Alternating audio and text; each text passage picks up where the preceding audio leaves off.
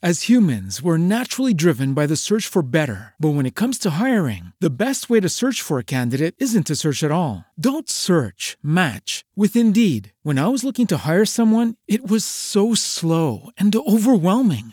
I wish I had used Indeed. If you need to hire, you need Indeed. Indeed is your matching and hiring platform with over 350 million global monthly visitors, according to Indeed data, and a matching engine that helps you find quality candidates fast. Ditch the busy work. Use Indeed for scheduling, screening, and messaging so you can connect with candidates faster. And Indeed doesn't just help you hire faster. 93% of employers agree Indeed delivers the highest quality matches compared to other job sites, according to a recent Indeed survey. And listeners of this show will get a $75 sponsored job credit to get your jobs more visibility at Indeed.com slash podcast. That's Indeed.com slash podcast. Terms and conditions apply. Lucky Land Casino asking people what's the weirdest place you've gotten lucky? Lucky? In line at the deli, I guess? Aha, in my dentist's office.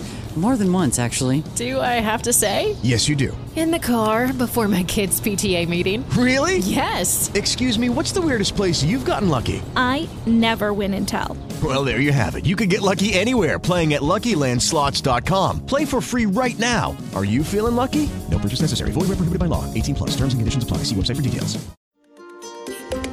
Tu comportamiento sirve de modelo para tus hijos. Muy buenas tardes a todos, ¿cómo están? Soy Chayo Busquets, esto es Chayo contigo y estamos listos para iniciar el programa.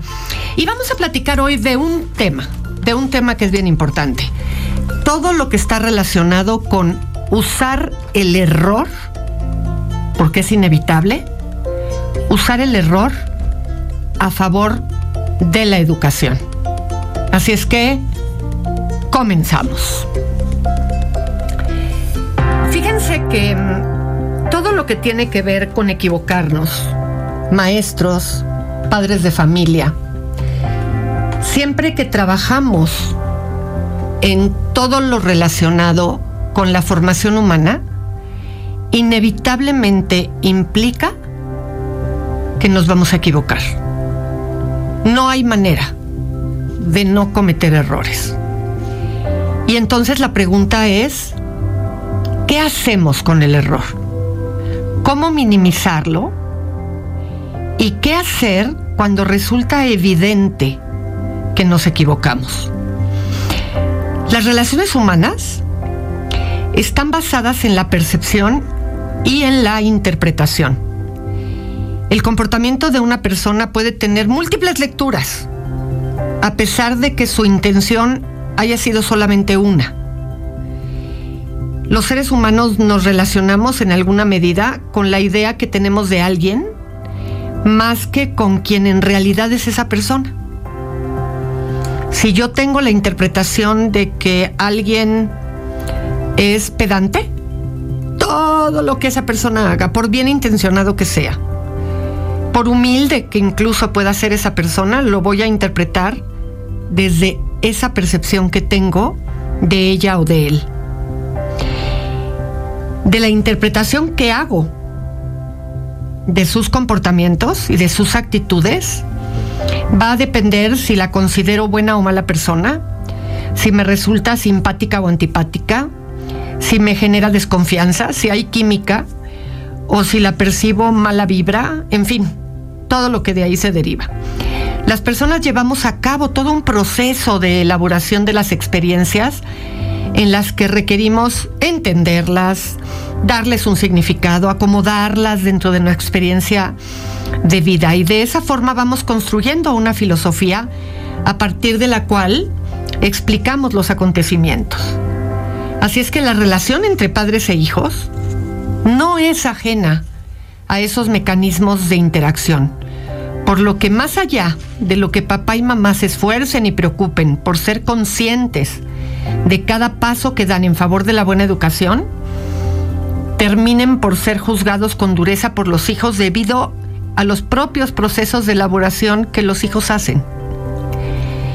Es por eso que con frecuencia yo repito y repito y repito que en el proceso de educar solo hay que darle cuenta a la propia conciencia.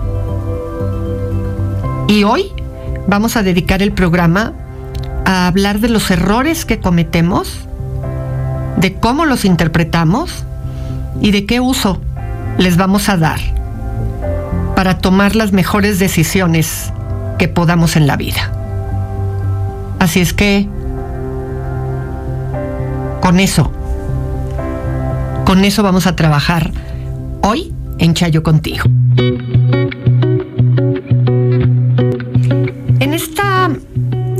Idea y en este tema de cómo podemos usar el error a favor de la educación, eh, es importante siempre saber que como papás se hace lo mejor que se puede cuando se toma una decisión.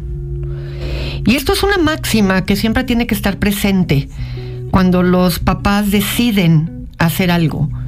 Porque todo el tiempo están teniendo que darle cuentas a su propia conciencia de tomar buenas decisiones en la educación de sus hijos. Y, en ese proceso, el que reconozcamos que dentro del proceso educativo va a haber fallas, no quiere decir que entonces nos tiene que importar poco si nos equivocamos o no. Cualquier persona que haya vivido lo suficiente ha tomado alguna decisión, por simple que sea, y habrá experimentado que la certeza y la claridad que se gana una vez pasada la experiencia puede hacer parecer evidente lo que era mejor hacer, pero que en el momento en el que se toma la decisión, pues no precisamente había esa, esa claridad. Y es por eso que con frecuencia se dice que todos somos sabios a posteriori. Es muy fácil juzgar cuando ya pasó el tiempo o cuando no estamos adentro de la problemática.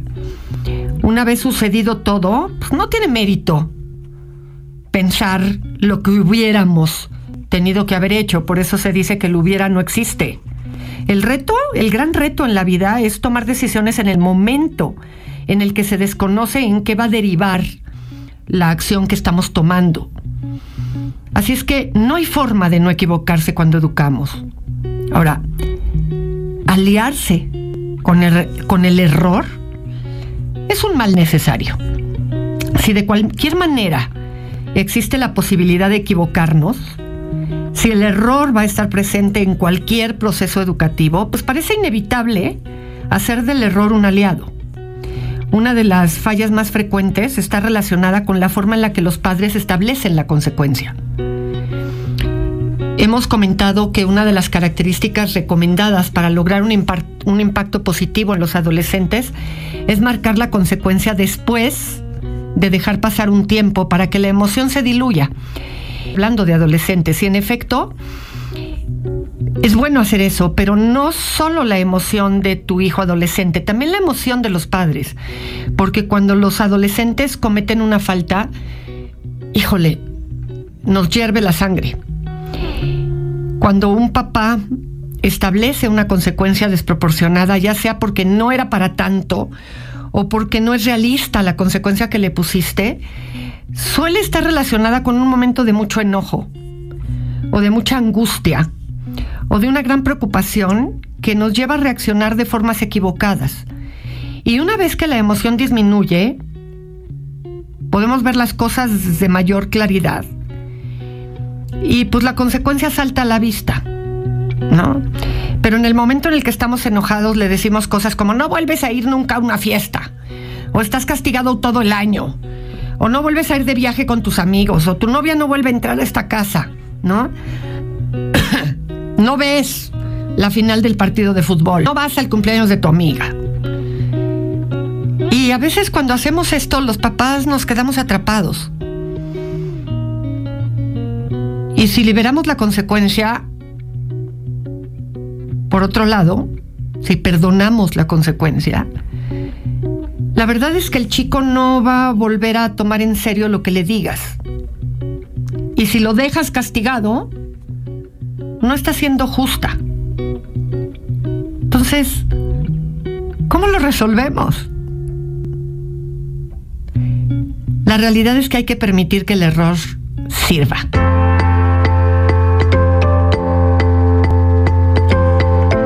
Cuando hablamos de los errores en la educación, necesitamos, por supuesto, hacer que el error sirva.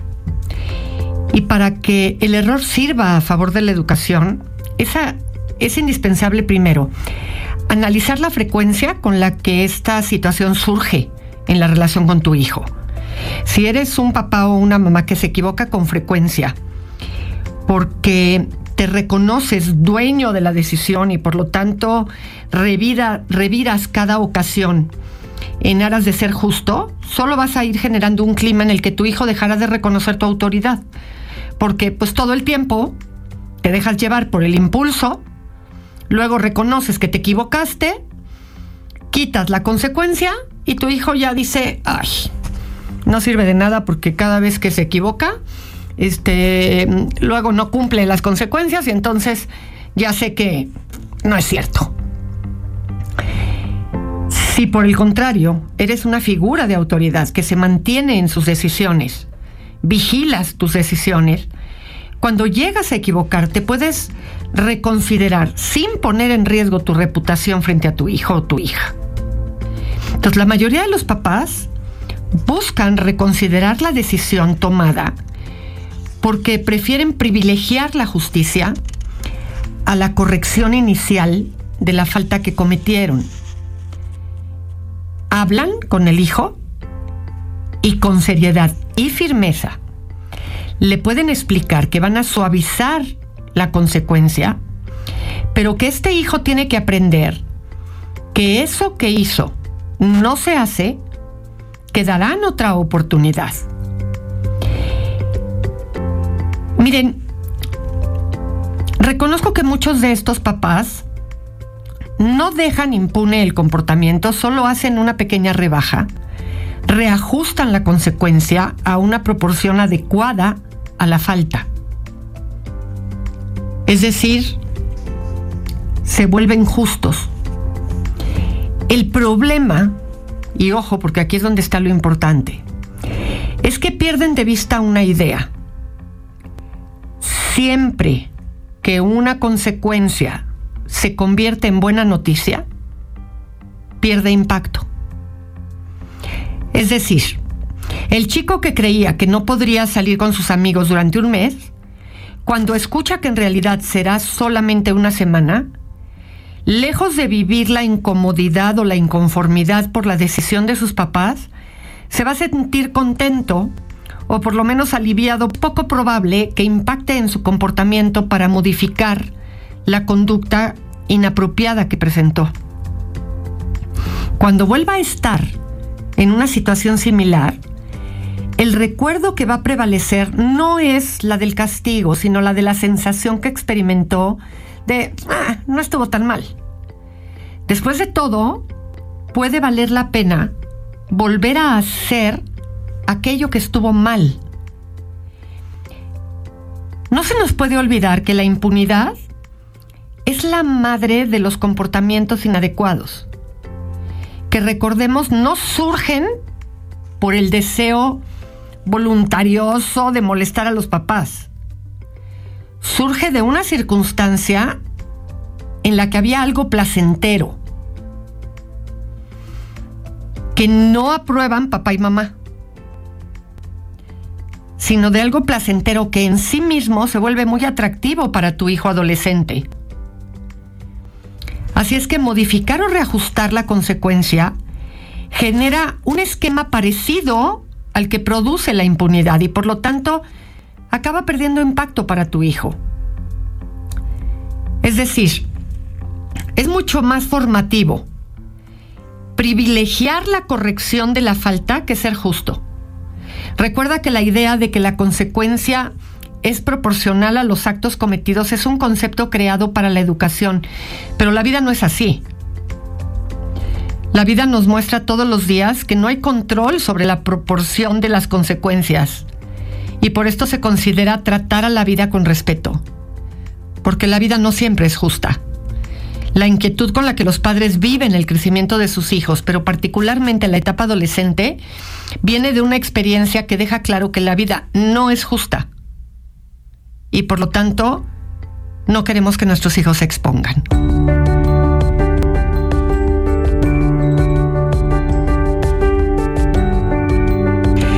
Cuando se trata de los errores, insisto, que reconozcamos que podemos cometer un error como papás no significa que entonces echemos concha y que tengamos permiso para fallar.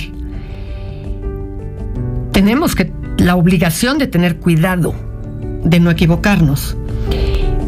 Pero también tenemos que entender que la vida cotidiana es la que nos da los pretextos para educar. No tenemos que inventarnos situaciones para educar.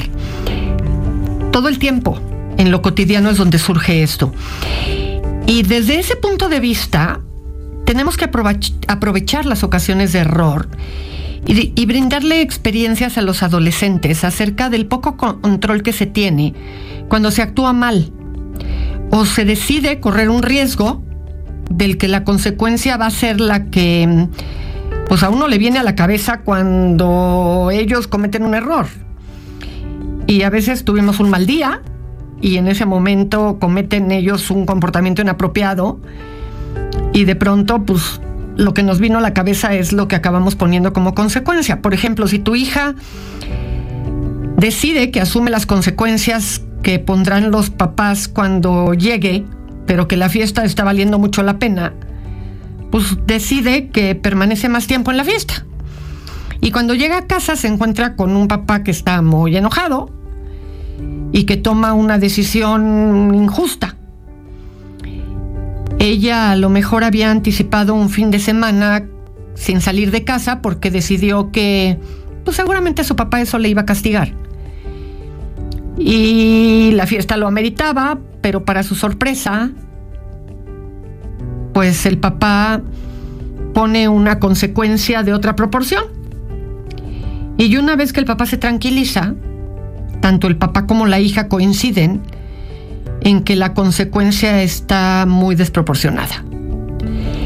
Si el papá se sostiene en su postura, puede aprovechar la ocasión para mostrarle a esta hija que no siempre se puede confiar, porque cuando tomamos una decisión corremos el riesgo de que la consecuencia resulte desproporcionada. Y cuando un adolescente comete una falta, pues debe aprender a tomar el riesgo de que sus papás se pueden equivocar. Si lo consideramos desde la perspectiva contraria, este papá o esta mamá no se equivocarían si la falta no se hubiera cometido. Así es que es la decisión de esta hija lo que dio pie al error del adulto.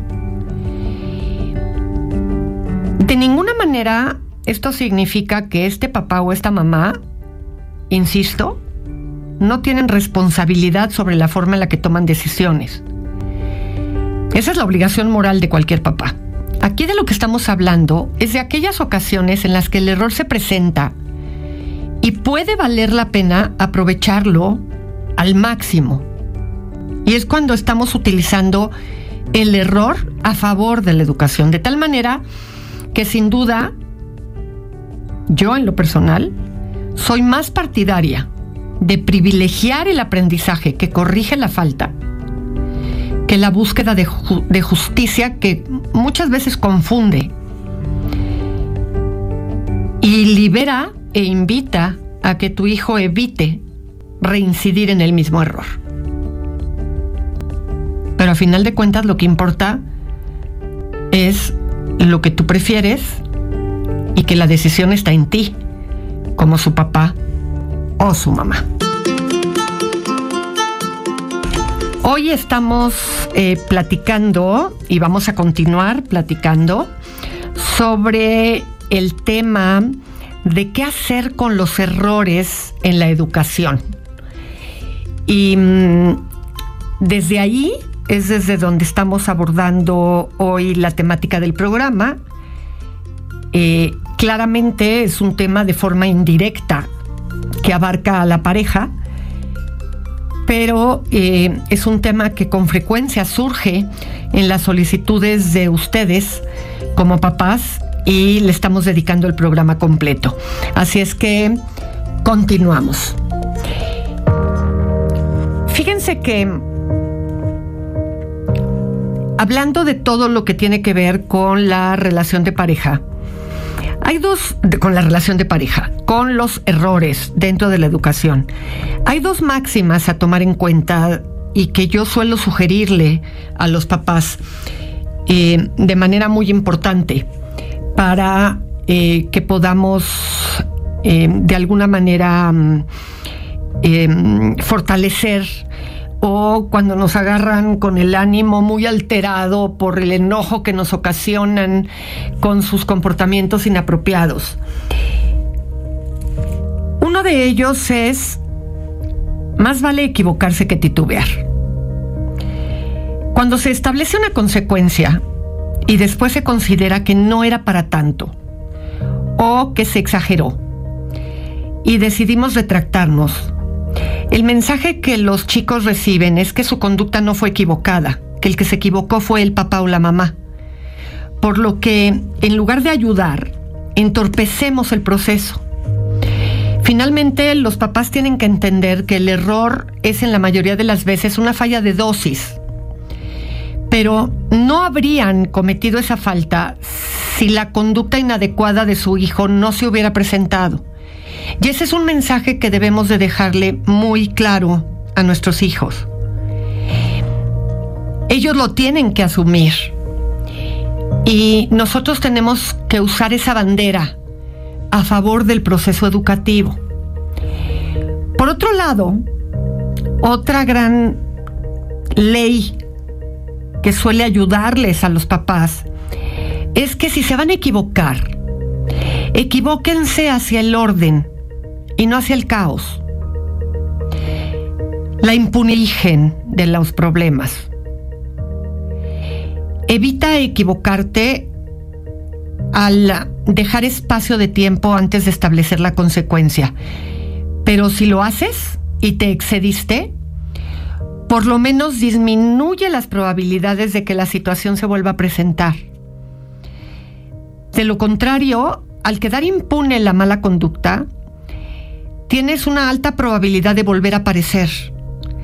Si perdonaste porque caíste en la trampa de dame otra oportunidad, te lo prometo, no vuelve a suceder, pero por favor perdóname, pero es que el chico va aprendiendo que al cometer una falta corre el riesgo de que quien aplique la consecuencia se puede equivocar y eso también es algo que tiene que aprender a asumir. Quien con su comportamiento dio lugar a esa situación. Miren, la segunda oportunidad tiene que venir acompañada de la consecuencia.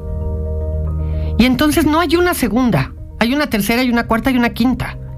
Siempre que el chico entienda que cada vez que se equivoque va a haber consecuencia. Como padres tenemos la obligación moral de no abandonar la parte que nos toca no nos podemos desentender y actuar de manera arbitraria, así como los adolescentes deben de ir aprendiendo. Nosotros también debemos ir tomando de la experiencia lo que nos corresponde y aprender a ser cuidadosos al establecer la consecuencia. La misma aplicación de consecuencias les va a ir dando a nosotros y a ellos la retroalimentación que nos permite ganar experiencia. Y créanme que la vida con los adolescentes nos va a ir dando mucha experiencia. Considerar al error como un aliado en la educación no significa tener permiso para equivocarnos. Solo tenemos que considerarlo como algo que va a suceder porque somos humanos y que necesitamos usar el error como una experiencia a favor del proceso educativo.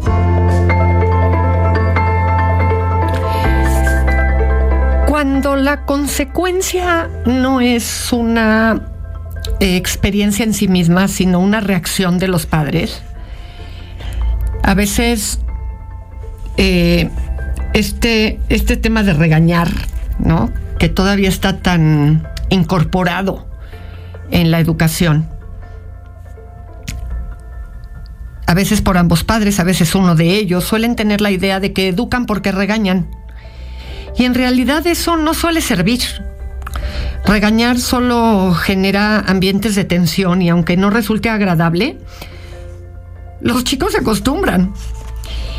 Y mm, es el equivalente al mal clima. Puede no gustarte, pero no consideras que tus actos estén relacionados con él y terminan siendo más bien una característica o una condición que le da identidad al lugar en donde se vive. Es famosa la frase de los adolescentes de la madre histérica, ¿no? Y ninguno se suele sentir aludido como parte de la dinámica que da lugar a esto. La mayoría lo percibe como una característica que describe a su mamá, como que no tiene que ver con ellos. Ninguno dice yo pongo histérica a mi mamá. Reacciones intensas acompañadas de grandes discursos verbales, señalando la falta y muchas veces acompañadas de comentarios evaluatorios que ridiculizan, la verdad es que no dan lugar a ninguna mejoría en el comportamiento. Si en el mejor de los casos van acompañados de una consecuencia, le restan eficacia porque el enojo que generan puede servir incluso de, motivador para estar recalcando el mal comportamiento. Y en otras ocasiones, el regaño ni siquiera está acompañado de una consecuencia. Y entonces para el adolescente no pasó nada. Y el adulto en cuestión solo, pues está loco, no le hagas caso, ¿no? Suele ser algo de lo que los chavos suelen decir.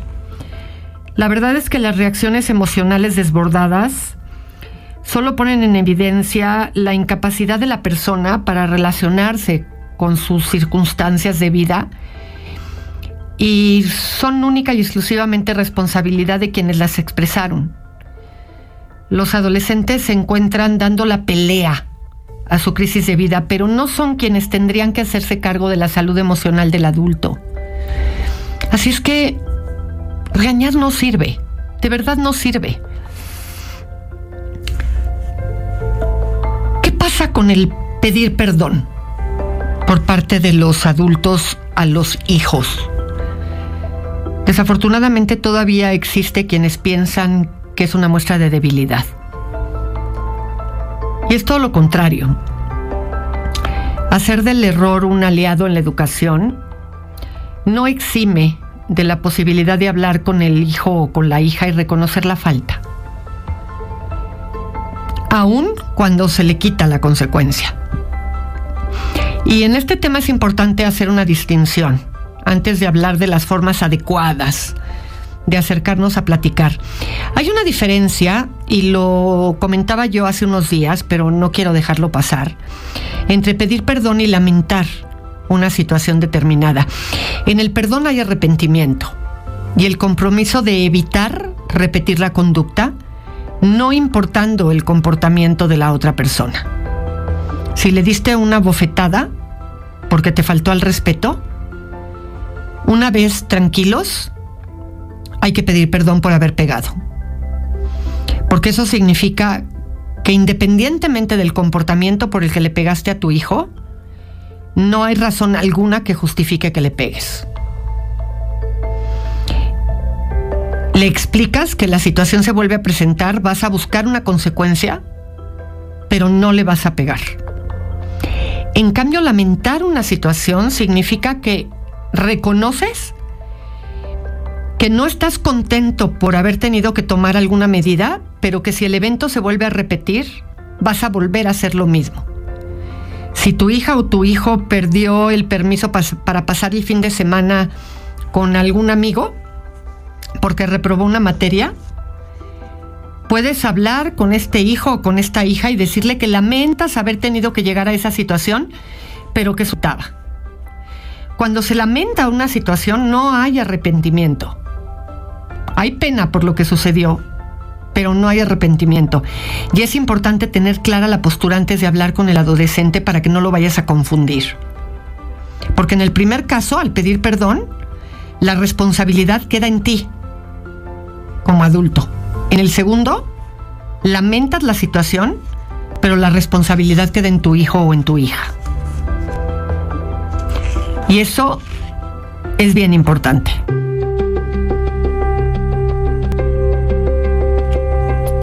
Cuando se genera una situación en la que mm, las emociones resultan desbordadas frente a un mal comportamiento de uno de nuestros hijos e incluso, además de desbordados, ofendemos en el momento de llamar la atención frente a ese comportamiento inadecuado, es muy importante acercarnos después y dejar claro que el manejo inadecuado de esa situación es responsabilidad mía. No es su culpa porque me provocó, no es su culpa porque no me obedeció, no. El manejo inadecuado es mío. Que más allá de que tenga la obligación de educarlo y de que su comportamiento resulte inapropiado, el manejo de mis emociones es solo responsabilidad mía. A nuestros hijos les toca tomar la responsabilidad sobre sus actos, pero a mí sobre mis reacciones. Y hay que evitar justificarnos, y menos si esa justificación está puesta en sus comportamientos. Porque lejos de cumplir con el objetivo, terminamos poniendo la responsabilidad en ellos de mi manejo emocional. Y ese manejo emocional única y exclusivamente es mío. Y ellos no tienen la culpa. Ahora, cuando se estableció una consecuencia que fue desproporcionada, aun cuando la quité, es muy importante acercarme a mi hijo y platicar con él, con ella. Hay que comenzar por preguntarle qué opina de la decisión que tomé. Y hay que pedirle argumentos o cuestionar qué cree él o ella que tendría que haber hecho yo. Y después de escucharlos, podemos hacer un planteamiento más o menos así.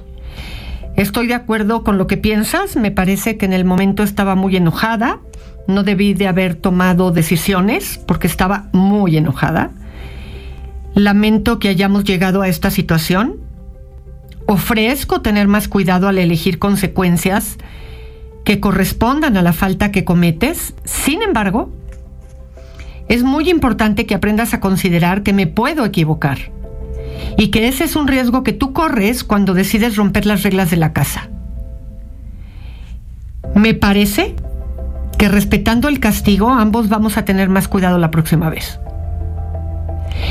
Un planteamiento de este tipo deja el mensaje muy claro. Ambos nos equivocamos y vamos a utilizar esa experiencia como aprendizaje. Pero de momento, ambos vamos a respetar lo que se estableció.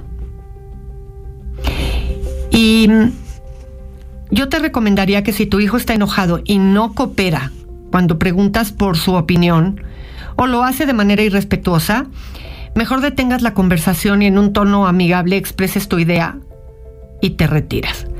Ese momento no debe convertirse en una nueva situación de conflicto.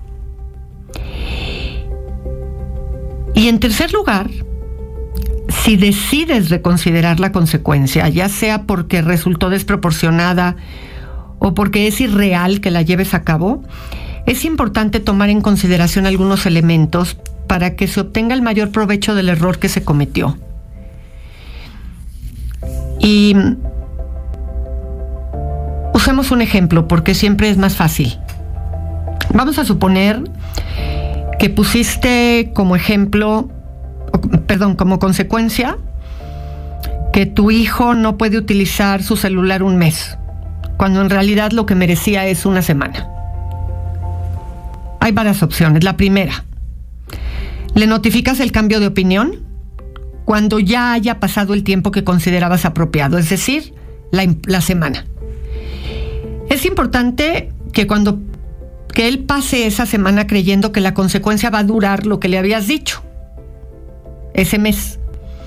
De esa manera su impacto se aprovecha en la sensación de malestar que hará que él esté preguntándose si valió la pena exponerse a que le castigaras el teléfono un mes.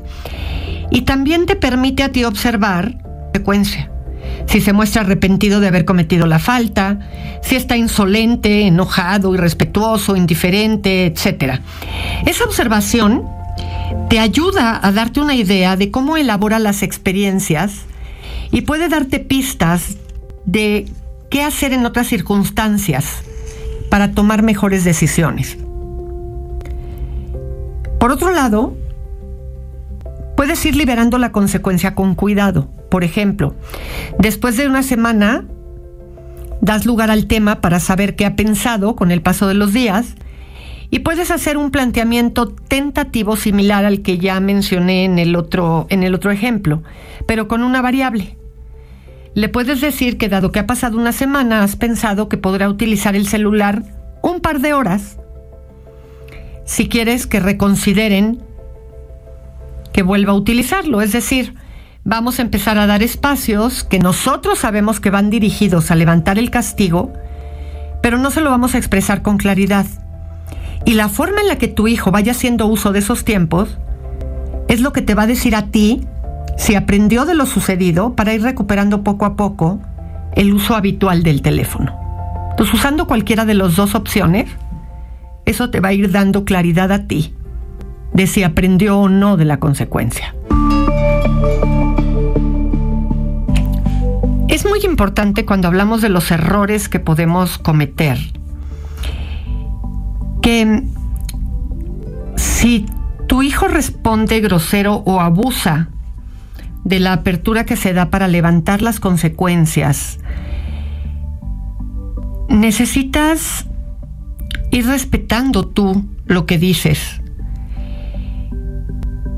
y lo vuelvas a intentar solo hasta que él no se aproveche del reconocimiento que tú haces de las ocasiones en las que te equivocaste. Porque de lo contrario, acabas equivocándote dos veces, no nada más una. Y se vuelve importante considerar que en la medida en la que se cambia la consecuencia establecida una vez que ya la estipulaste, se va a generar la menor confusión posible si se hace ocasionalmente. Y si una vez que se da lugar a sondear el ánimo de tu adolescente, se encuentra con alguien en actitud de aceptación y de reconocimiento de su falta. De lo contrario, solo se va a complicar la situación y vas a acabar alimentando un problema cada vez más grande. El enemigo de todos los papás para llevar a cabo un buen manejo de los errores que se cometen cuando se establecen consecuencias está relacionado con la urgencia de quitarse el malestar de remordimiento que se tiene por haber actuado impulsivamente y dejar al hijo privado de una situación que le causaba disfrute, placer, diversión. Así es que ten mucho cuidado, porque en la medida en la que levantes un castigo por la sensación de malestar que te genera, empoderas a tu hijo y muy probablemente va a ir escalando en su atrevimiento para portarse de formas que no apruebas. Y muchas veces eso es lo de menos. El problema es que pone en riesgo su integridad física y su vida. Así es que aguas cuando eso está de por medio. Sin duda, el error cuando trabajamos en la formación de seres humanos está presente, sin duda alguna cuando acompañamos la formación de niños, de adolescentes, em, vamos a equivocarnos. Y em, en ese proceso de acompañamiento necesitamos utilizar el error a favor de la educación. Y tenemos que poder identificar el error, hacer un buen manejo del error para que no nos equivoquemos doble vez.